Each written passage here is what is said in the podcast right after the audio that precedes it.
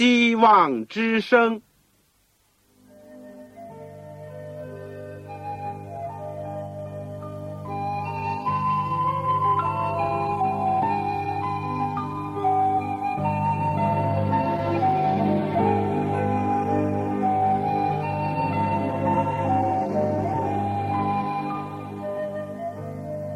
各位听众朋友，各位弟兄姐妹，欢迎您收听信徒培训这个节目。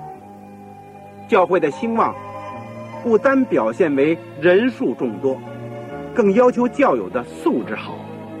为了使教会真正达到人丁兴旺，又灵性健壮，希望之声特别为广大的信徒制作了信徒培训这个节目，满足主内同工同道的需要。信徒培训由黄牧师主讲，将有多种课程推出，欢迎弟兄姐妹们踊跃参加。下面我们就把节目时间交给黄牧师。各位亲爱的弟兄姐妹、组内的同工同道，你们好，我是旺草，欢迎你们收听希望之声信徒培训的节目。现在是第十门课。圣经和考古学，我们推出这个节目呢，就希望借着那些考古学的发现，更加进一步的证明圣经的真实性，使我们更能坚固我们的信心，也更好的为主做见证。大家如果听了以前的几讲，你一定会发现，我们这次的圣经考古学。是沿着圣经的这个历史，或者是说整个的旧约呢，一步一步的开展的。我们上一次讲到了以色列的三个王：扫罗、大卫和所罗门的时期。然后我们今天呢，就会要讲分裂的国度，就是犹大和以色列。我想在我们学习之前。让我们一起潜心的祷告，亲爱的天父，我们谢谢你的恩典。你在过去带领我们，尽管我们不是专门研究考古学的人，我们在很多方面我们也很无知或者愚昧，但是我们谢谢你，借助一般你的儿女那些忠诚的考古学家，他们愿意在。向地说话的时候，就接受地的指教，就是从他们辛勤开挖的当中，更加看到主的真理的宝贵，以及主的话语的正确。接着他们的研究，或者是辛勤的劳动，也能够为我们的信心提供一点帮助。谢谢你能够祝福了我们，以及带领了我们。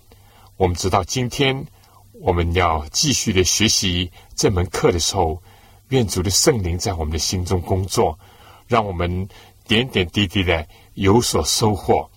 求主使我们在这幕后的时候，在这个世界上没有信德的时候，使我们能够信心坚固，而且增强我们的盼望。但更重要的，求主使我们能够生发出爱你的心，因为知道。你是多么的爱我们！你把圣经留下给我们，而且你把主耶稣基督赐了给我们。谢谢你，使我们今天有机会能够听见福音，能够有机会借着空中的电波，能够学习主的话语。愿你在我们当中，我恳求主祝福在收音机旁边我所有的听众朋友，我的父老弟兄姐妹，我的同工同道。愿你赐恩给他们。赐恩给他们的教会，生给他们的生活、学习和工作。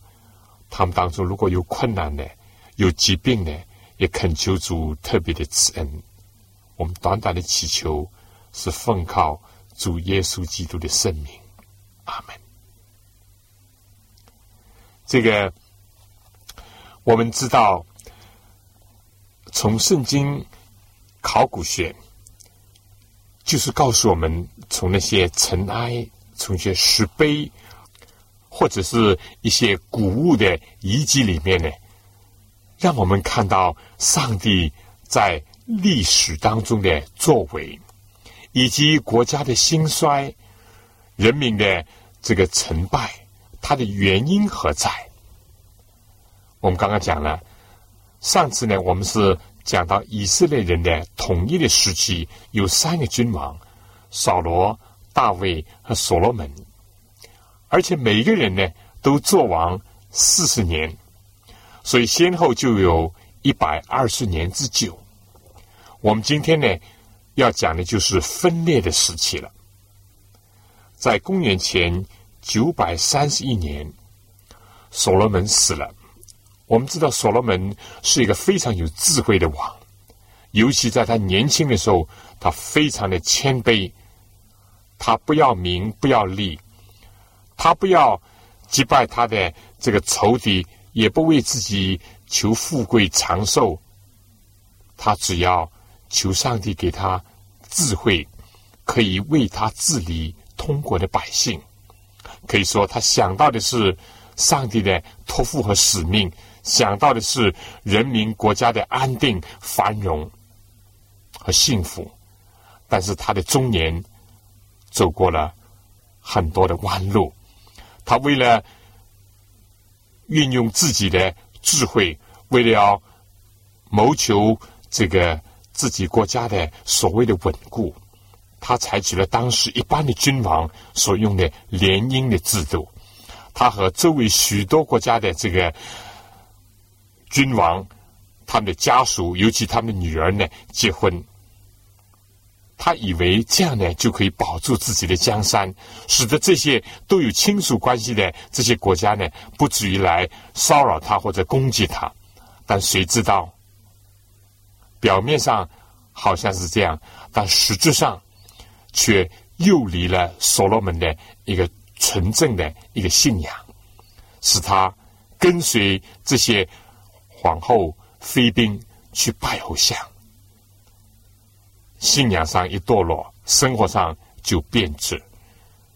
作为一个有权有势的在位的人，在上的君王，他如果是走了邪路歪路，那么可以想象，整个的国家所有的人民都受到影响，受到灾难。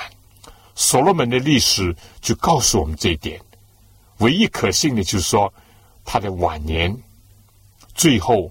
作为他自己讲，是认识到了自己的败坏，离弃上帝而悔改，而认罪，也写下了他的人生的经验的教训，留在圣经当中，就是传道书等等。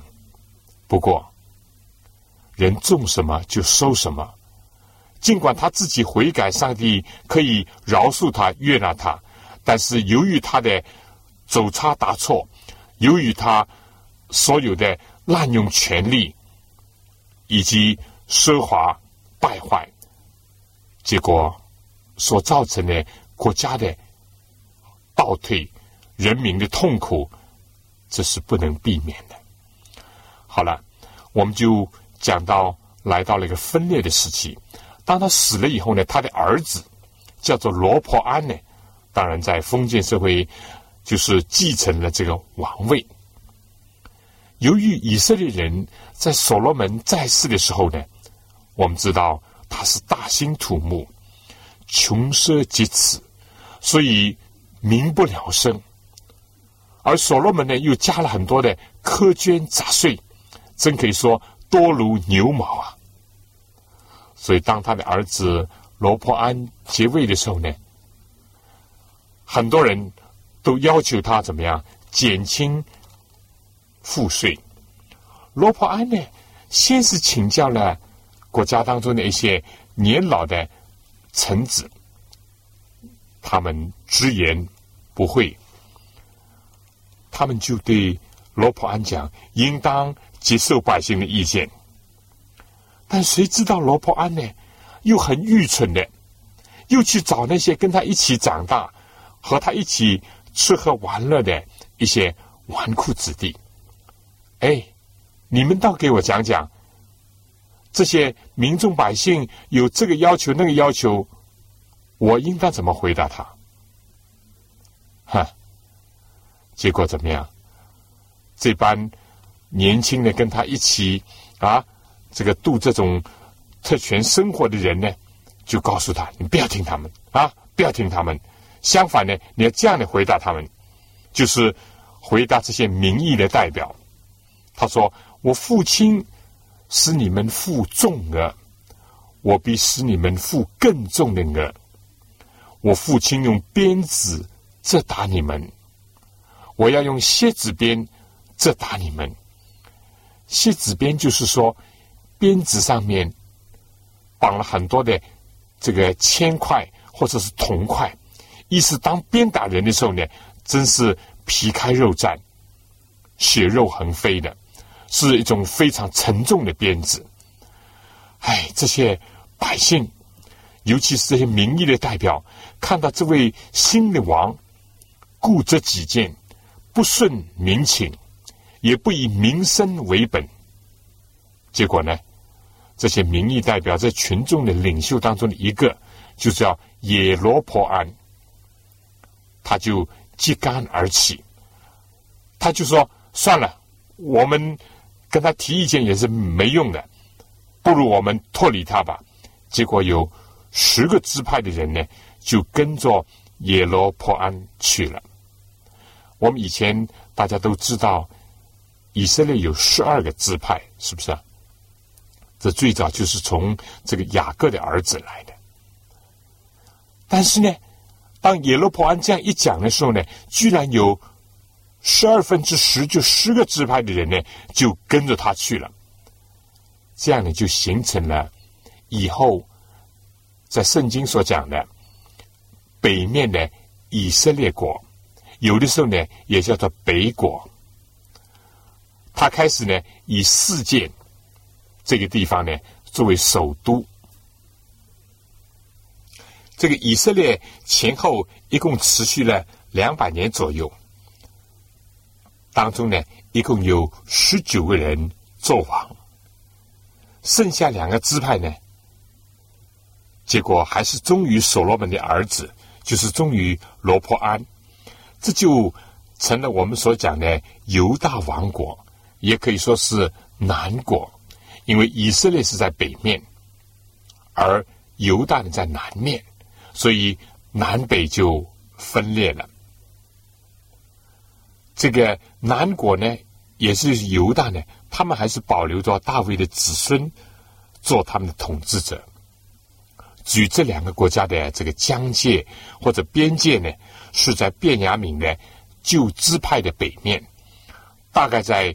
离耶路撒冷十英里的地方，北国以色列的历史呢，大致是从公元前九百三十三年到公元前七百二十二年或者七百二十一年。南国的历史犹大呢，就是从公元前九百三十三年到六百零六年，而北国呢？也就是以色列呢，是亡于当时的亚述帝国；南国犹大呢，是被后巴比伦所灭的。看一看圣经历王记或者历代之上下呢，你就可以看到北国的君王可以说是个个都拜偶像，有的还拜巴利，而南面呢？也好不了多少，许许多多的君王都是偶像崇拜者，但是有几个呢，还算是敬畏耶和华真神的。当然，这些坏的君王也不是完全一无是处，而好的君王呢，也不等于没有任何的缺点或者差错。圣经就是这样真实的一部历史书。圣经把以色列犹大的历史呢留在经典当中，就是作为以后普世万国的一个写照，一面镜子。因为有的时候有人问到我，我们为什么读旧约？好像很多都是关于以色列犹大的历史，跟我们今天的呃中国人或者是非洲人或者其他国家人有什么关系啊？原因就在这里。以色列和犹大只是上帝的留给全世界的一个见解，一个镜子。凡是顺从上帝旨意，可以说是替天行道，而且能够顺应民情、照顾民生的，就能够得到昌盛，能够存留。而相反的呢，如果是背负这些，那么很快就会退出历史舞台。这两个国家之间，他们的关系呢？我们在听一首歌以后，我们再讲。下面我想请大家听那首歌呢，就是主的道路。我们不要运用自己的聪明智慧，或者倚仗自己的势力权威，相反。要遵从主的道路，这才是平安的路，这才是光明的道。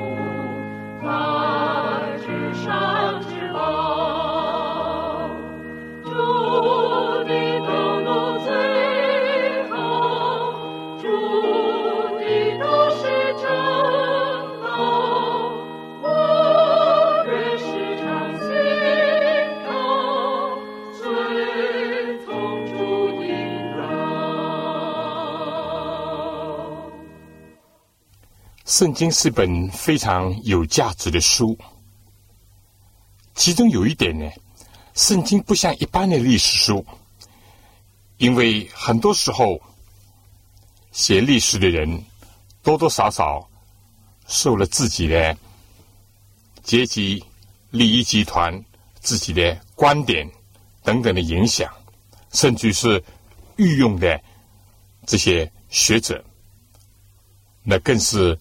他们的观点是有相当强烈的倾向性。往往你在世界上的书包括历史书、文学书里面，在有些地区呢，凡是好人就讲的完全是好，凡是坏人就讲的一无是处。同样的，由于各种的原因呢，有的时候呢是隐恶扬善，有的时候甚至是改头换面，完全是歪曲历史的事实。但圣经不是这样，对每一个君王，对上帝的选民，上帝的这个所拣选的国度以色列的历史，没有加以任何的。这个隐藏是好就好，是坏就是坏。当然，他讲到坏的时候，并不是淋漓尽致的去描绘，甚至渲染，甚至夸大。他讲的好的时候，也不是怎么样锦上添花啊，把没有的讲成有，有的讲成更多。圣经是非常的正确，所以圣经留下来呢。确实，在各方面都对我们有启发和教育。我讲到这里呢，我想在你手边，我不晓得你有没有圣经。如果你没有圣经，确实也找不到，也买不到的话呢，我请你写信来告诉我，因为我很希望你能够得到一本圣经，使你能够更好的学习神的话语。也更好的收听我们的节目。你如果要圣经吗？请你赶快就写信来。香港邮政总局信箱七六零零号，香港邮政总局信箱七六零零号，或者是三零零九号，三零零九号。你信封上写“望草收”，“望”就是希望的“望”，潮水的“潮”。当然，你不要忘记了写你自己的姓名、回邮地址和邮编的号码。我收到你的信，我会尽快的想方设法为你提供一本圣经，没有其他的目的，只是想分享神的话语，让你能够得着造就，得着属天的福分，而且进而能够去帮助其他的人。所以，如果你需要圣经的话呢，就请你赶快的写信。同时，我预备了两本小册子，是专门写给收听我们信徒培训这个节目的听众的。一本是《天下之大经》，它会简单的从各个方面，其中有一章是也讲到考古学，它可以帮助你。明白圣经的内容，它的宗旨，它的各个方面，甚至于简单的教导你怎么读圣经。如果你要的话呢，也请你写信的时候提笔，说请寄本《天下之大经》这本小册子给我，我也会满足你的需要。我们在过去讲的很多当中。包括我们今天所讲的，如果能够顺从上帝的旨意，能够顺从上帝的话语，能够听遵上帝的律法和诫命的话，不论是国度、是家庭、是个人，都会兴旺，都会平安，都会有意义。如果不是这样的话呢，我们人生的结局就是非常悲惨、黑暗。我们的民族、我们的国家也都会受到影响，所以另外有一本小册子呢，叫做《人类的基本法》，专门是讲述上帝的律法、人类的基本法。如果你需要的话呢，也请你在来信的时候呢，告诉我，你说望朝，我也希望得到一本人类的基本法。好了。我现在就讲到这儿。如果你需要的话呢，就请您能够尽快的写信来，香港邮政总局信箱七六零零号，或者是三零零九号，望草收。好，让我下面再继续讲下去。就说我们刚刚讲过，北面是以色列，南面是犹大，而他们两国家之间的关系又是如何呢？我们说，在最初的八十年，可以讲是内战，战事不绝；而以后的八十年呢，应当说是和平共处。但最后的五十年呢，始终有一些间歇性的战争。北面的国家呢，一共换了九次的朝代，有十九个王。那你可以除一除，两百年左右的历史，有十九个王。那每个王不过是在位十一年左右，彼此之间呢，而且还有常常的争权夺利，而且其中有八个王都是暴死的，不是好死的。而南面的犹大呢，只有一个王朝，也就是大卫一家。虽然中间呢也有过一次篡位的事情，但南国就是犹大呢，先后有二十个王，每个王呢平均做了十六年。好，我们下面就先从这个北国，就是耶罗坡安讲起。耶罗坡安呢，是北面十个支派的一个首领。最初他是一个民意代表，可以说是群众的一个代表。后来成为第一个王。他意识到，如果让自己手下的百姓呢，还继续的到南面的耶路撒冷圣殿去做礼拜的话呢，献祭的话呢，我们知道耶路撒冷呢。是南部犹大的一个政治的首都，当然也是一个宗教的一个中心。所以，这个耶罗坡安呢是有点政治头脑人，他认为这样长此以往呢，对他非常不利。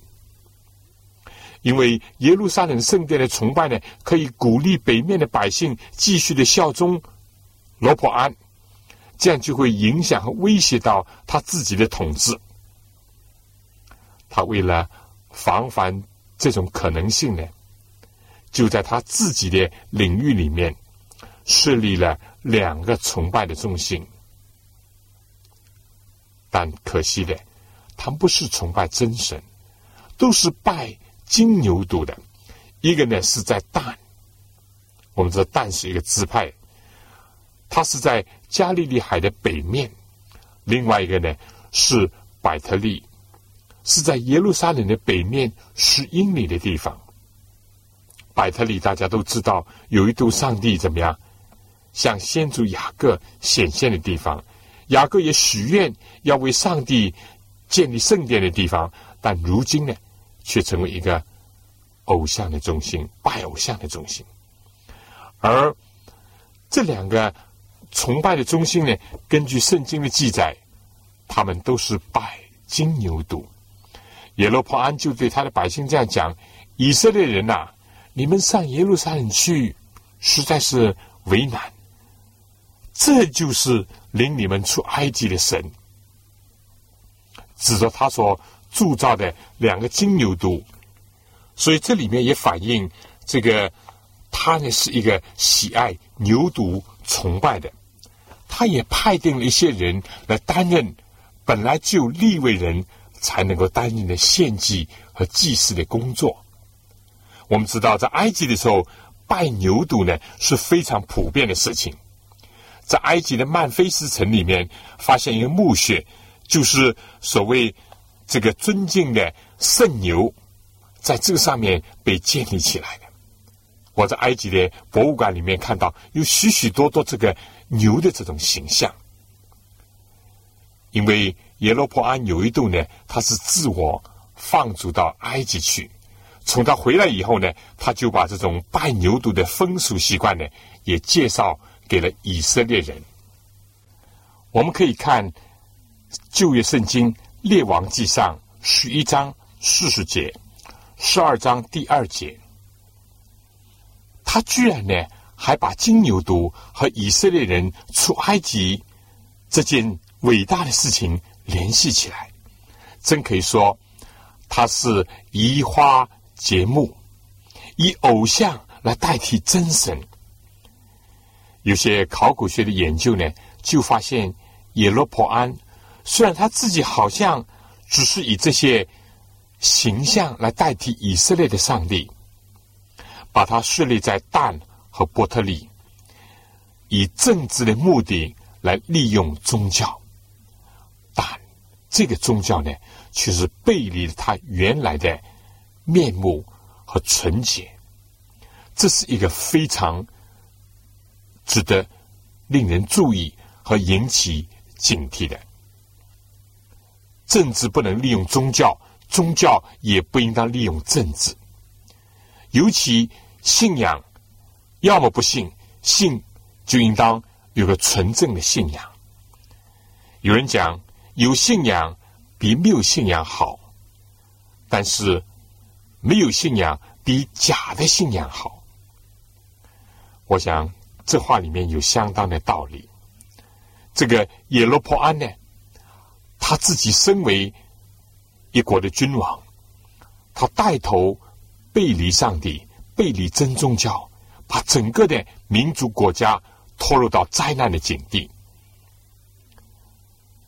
我们知道上帝为什么拣选亚伯拉罕，或者是拣选以色列民族，或者为什么允许建立以色列这个国家呢？上帝有一个旨意和上帝有个使命，就希望借着在古代的欧亚非三洲的中心以色列的地方呢，能够做一个发光的灯台，能够中心开花，能够把上帝的这个真理。福音的信息能够传给四维的列国，甚至影响全世界，这就是上帝原先的对以色列民族、以色列国的使命。但他们有没有完成呢？而没有完成上帝使命，结果又如何呢？这就是我们今天所要讲的信息当中的一个。我想下面呢。请大家先听一首歌，叫《主的使命》。主不但对古代的以色列人、以色列国有使命，主对今天的教会、对你我也有他的使命。我们如何呢？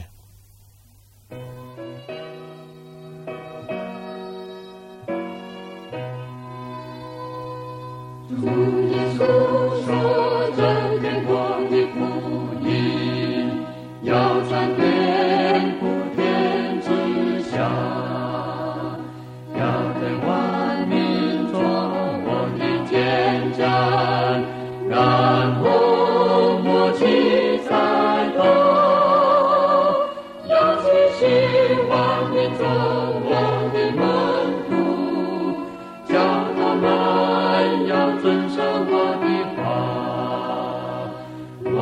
就藏于地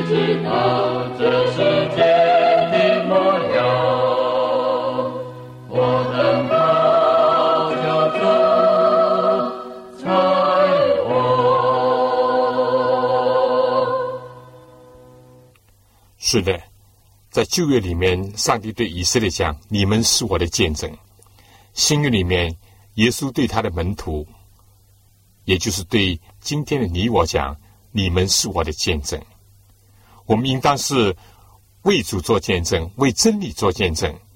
正像刚才这首诗所讲的，要把福音要传扬出去。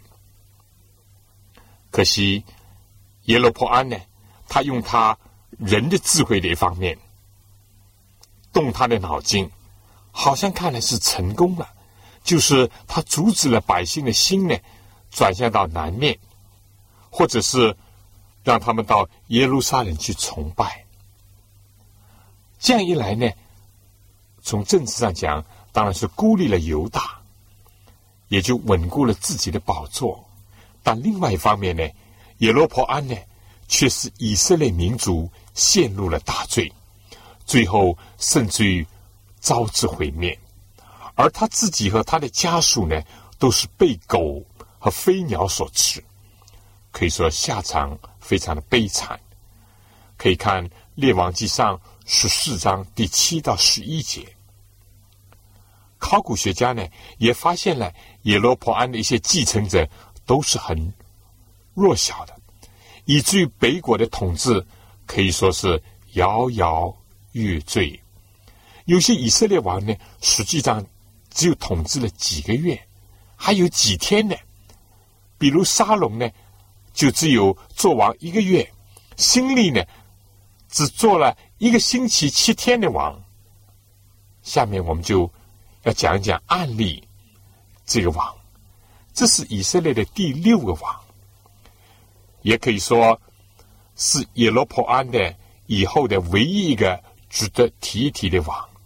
案例在他做王之前呢，也是一个首领，一个军官，在北国所有的统治者当中呢，可以说他给以色列历史呢。留下了最深刻的一个印记，为什么呢？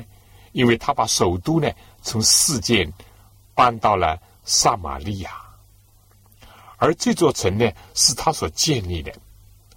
我们可以看《列王记上》十六章二十四节，在整个的以色列的领域里面，再没有一个地方像撒玛利亚这样的坚固、美丽、土地肥沃。适合于成为国家的首都，它甚至比耶路撒冷作为一个政治的中心来讲呢更加有利。它也是坐落在北部的以色列国的中心，所以可以这样说，定撒玛利亚做首都呢，几乎是坚不可摧的。撒玛利亚也不是在废墟旧址上建立起来的。现在的考古学证明呢，安利王是第一个把这座城造在撒玛利亚山上。美国的哈佛大学的考古队呢，已经把这座城市的遗迹呢发掘了出来，并且发现案例所造的巨大的王宫。案例王呢，实际上是请来了一些非常有才华的建筑家。来建造这座城市和宫殿的，这座城市的废墟写明了，撒玛利亚城是在巴勒斯汀这个地方空前的一个最精美的建筑。大概在公元前八百五十年，摩雅的古碑上面就记载有以色列王案例这几个字。在公元前八百零八年到七百九十三年，有一个叫亚达尼拉里的碑文，上面呢有“案例的国土”这几个字；而在萨曼尼斯三世的著名的黑色方尖碑上面呢，更加有论到案例的继承者野户的贡物，足以证明圣经历史的精确和真实。我想下面呢，我再要提一个另外一个王，就是亚哈王，他是众所周知的，但是他不是这个流芳百世，而是遗臭万年。他是以色列的第七个王，他娶了西敦王的女儿耶西别为妻子，耶西别呢，也就把他自己家乡的腓尼基崇拜的巴利。这个恶的习惯、败坏的信仰呢，带到了以色列。可以说，就在这样的时候，先知以利亚和以利沙呢，就开始警告民众，不要现在拜偶像，尤其是拜巴利的危险当中。从某方面看，它甚至比拜金牛犊的危害更大，招致了更大的咒诅。而且，考古学家发现，巴利这个名字呢，在许多北国的以色列人的名字当中呢，都可以找到，因为它已经成为他们姓名的一部分了。很多的印记，我们知道，古代的印记呢。往往是在这个今天我们所讲的戒指上面，把他们的名字刻在这个戒指上面，就作为一个图章、一个印记这样。和碑文呢，也就是在那个时候呢，都可以发现以色列人已经拜巴利，而在南方的王国，巴利的名字呢，从来没有跟在那个时期当中的生活的希伯来人联系在一起。可以说，崇拜巴利呢，实际上就成了以色列的咒诅。东方学院在撒玛利亚附近的米吉多发掘古物，在亚哈时期的土城里面呢，发现了雅斯塔路，也就是巴利的妻子，他的庙宇的废墟。巴利和雅斯塔路两个庙呢，相距不远，在另外一个墓园里面呢，可以说是。相隔只有几步路，墓园里面发现了许多现婴孩的遗迹，有很多死的婴孩都被放在缸里面，可以看到巴利教是多么的残忍。在列王记上二十二章三十九节提到，亚哈有个象牙的王宫，而现在呢，撒玛利亚。开掘工作呢，已经确实表明了，雅哈的王宫呢是四面都有洁白的原始的墙，有无数的象牙的事物，在这个王宫里面呢被发现。这是哈佛大学远征队所发现的。这些象牙的制品雕刻呢都非常的精细，有的是镶嵌的，在这个墙板上。有的是在卧室里面，或者是在床榻上。象牙宫的地址呢，就是在暗里的王宫的废墟上建立的。这样一个令人卑鄙的人物，但是他呢，也遭到了很大的打击。在萨曼以色王的碑文当中呢，就写到这样的话：我在卡尔加。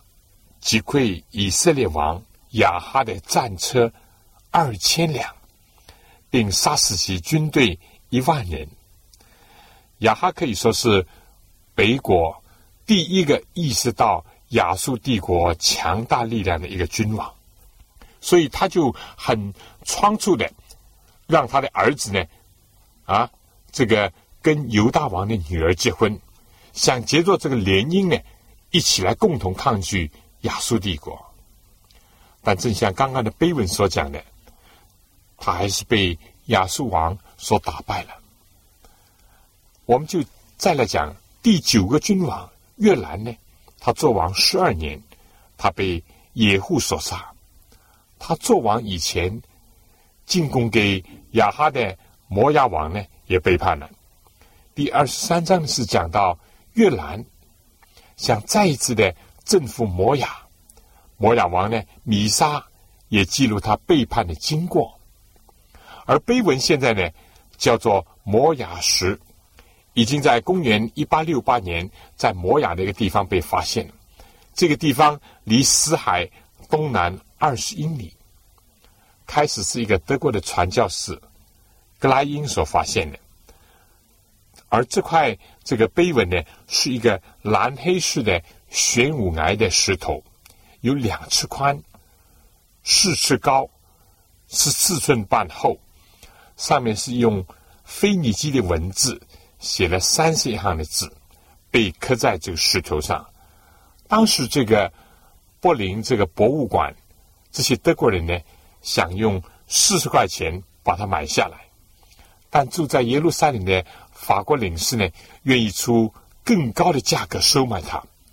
谁知道第二年呢？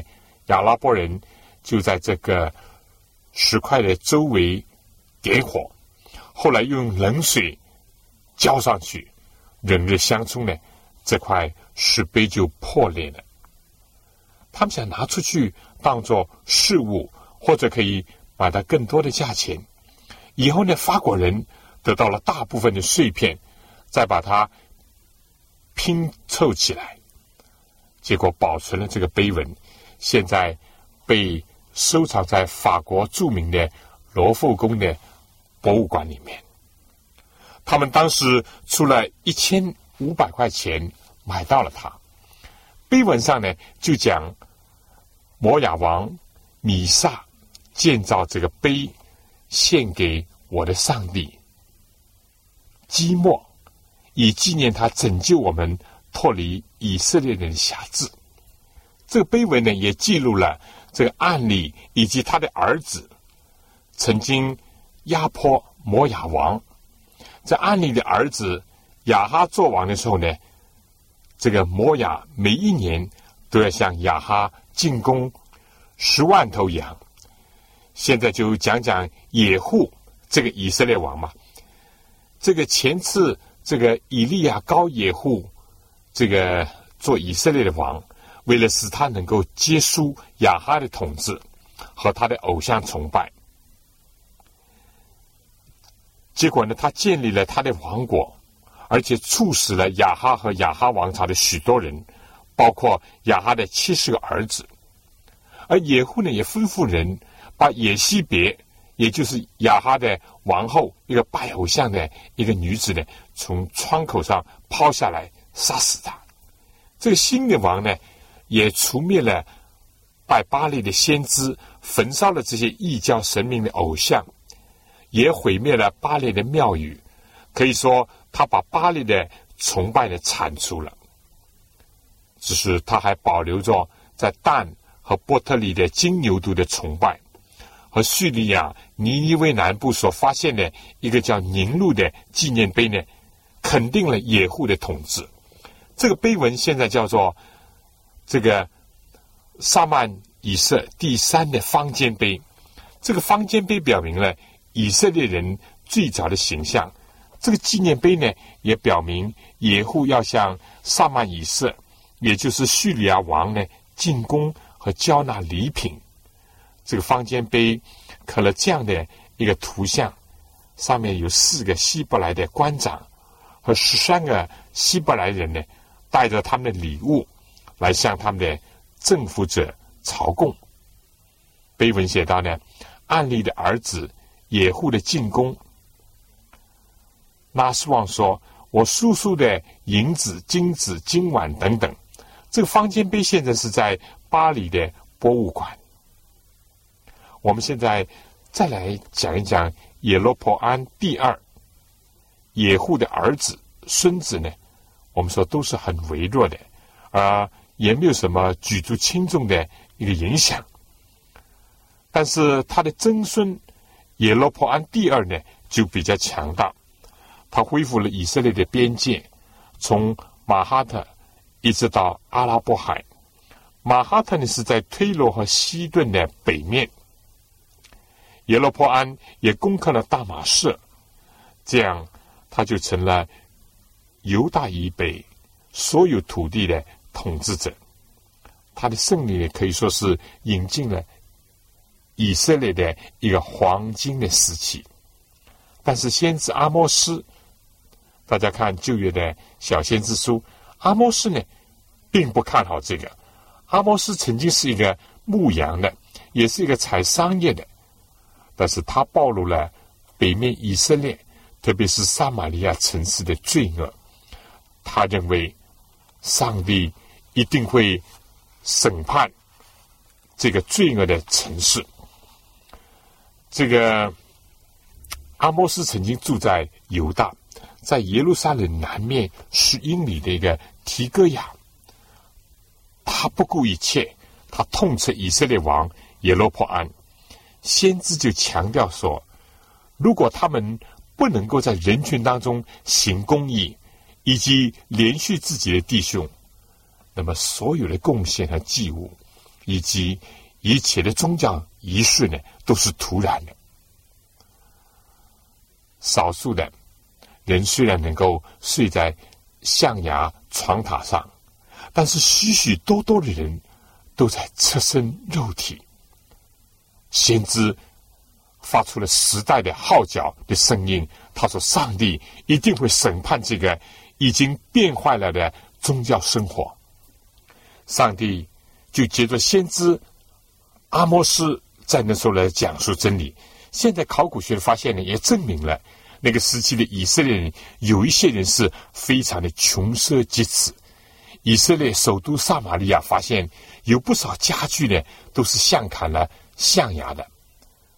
先知何西亚呢，也是那个时候工作的，他也同样的看到了这种情况，他就讲到这个。